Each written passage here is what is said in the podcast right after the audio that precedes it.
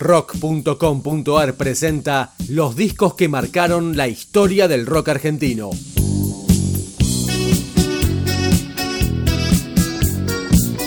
Hoy, Gulp de los Redondos.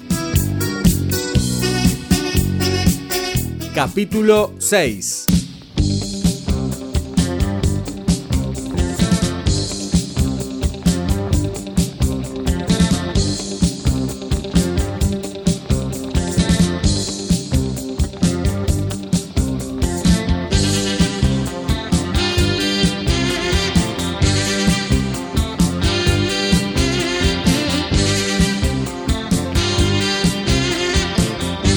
La grabación de Gulp tuvo lugar durante los últimos meses de 1984. Confiaron en los músicos independientes asociados, el colectivo de artistas que sentó las bases de la autogestión de la mano de la familia Vitale. El periodista Mariano del Mazo nos da más detalles. Por supuesto que al estar ahí en, digamos, el búnker de la familia Vitale, no, no resulta extraño que el productor artístico del disco haya sido Lito Vitale, que en ese momento era muy joven, tenía 23 años, y era una especie de, monstruito del piano, ¿no? Lo venía tocando hace mucho, fue casi un niño prodigio, no lo fue, pero fue casi, muy joven, estaba muy influido por todo el rock sinfónico.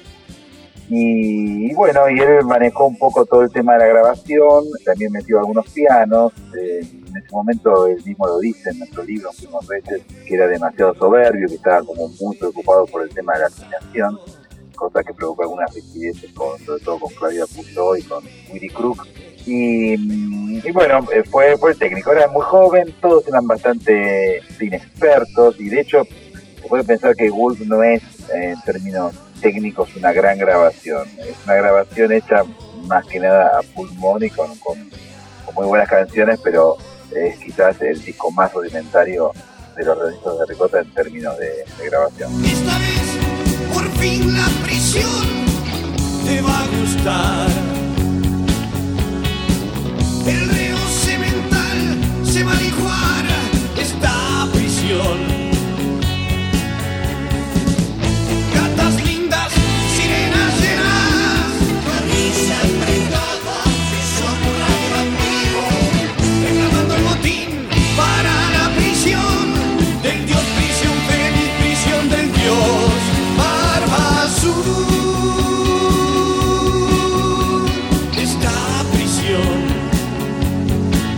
Como dice Mariano, Lito Vitale tenía solo 23 años, 10 menos que Sky, y quizás ahí se notaron más las diferencias.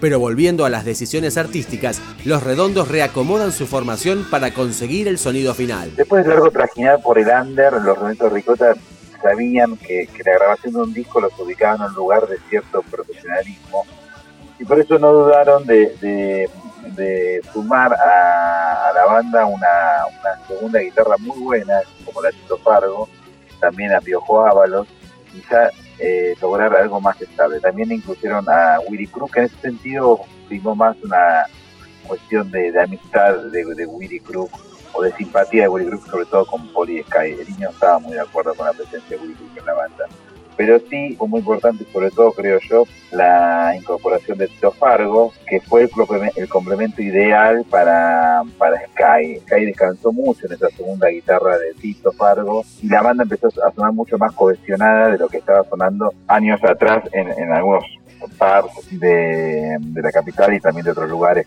de La Plata y en fin. Eh, y así fue como, como fueron logrando un sonido distinto al que quizás se supone que era una banda que tenía una marcada influencia rock and rollera. En Google se pueden observar algunos, algunos rastros de, cierta apuesta del día rítmica, de cierta new wave, de cierto post-punk. Eh, y en ese sentido me parece que, hubo una amalgama muy, muy interesante, sobre todo eh, entre la base rítmica por un lado, de Ceniza y Piojo, y las dos guitarras de Sky y de Tito Fargo. Por otro lado, el protagonismo del saxo es total, es total, y es algo muy de época. En los 80 el saxo tenía tenía una, un gran protagonismo en el rock y el pop. Eh, de hecho, muchos de los riffs son hechos por el saxo. Pero me parece que sí, fue importante, sobre todo, diría yo, en términos musicales, lo de Tito